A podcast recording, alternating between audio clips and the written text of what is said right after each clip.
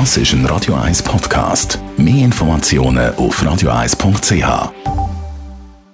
Die grünen Minuten auf Radio 1 werden präsentiert von Energie 360 Grad. Nachhaltige Energie und Mobilitätslösungen für die Welt vom Morgen. Energie360.ch alle reden von Plastikabfall. Er entsteht überall, weil fast alles in Plastik verpackt ist. Der Snack für zwischendurch genauso wie irgendwelche Gurken, die man kaufen kann, überall. Oder Spültabs.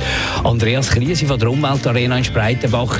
Wenn man sich das so vorstellt, das gibt schon eine enorme Menge, die da an Plastik entsteht. Wie viel ist es konkret? Gemäss dem Bundesamt für Umwelt produzieren wir in der Schweiz rund 1 Million Tonnen Plastikabfall pro Jahr. Das ist etwa 120 Kilogramm pro Person.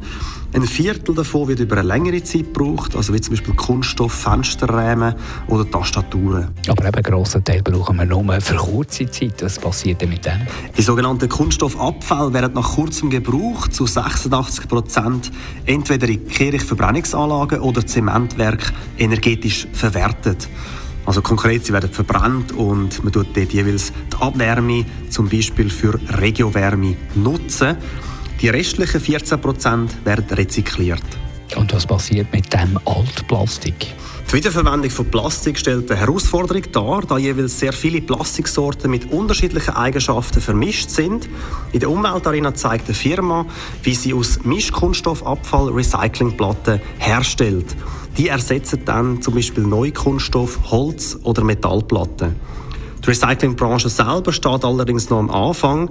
Das Ziel muss sein, bis 2050 in geschlossenen Kreisläufen zu wirtschaften. Die grünen Minuten auf Radio 1.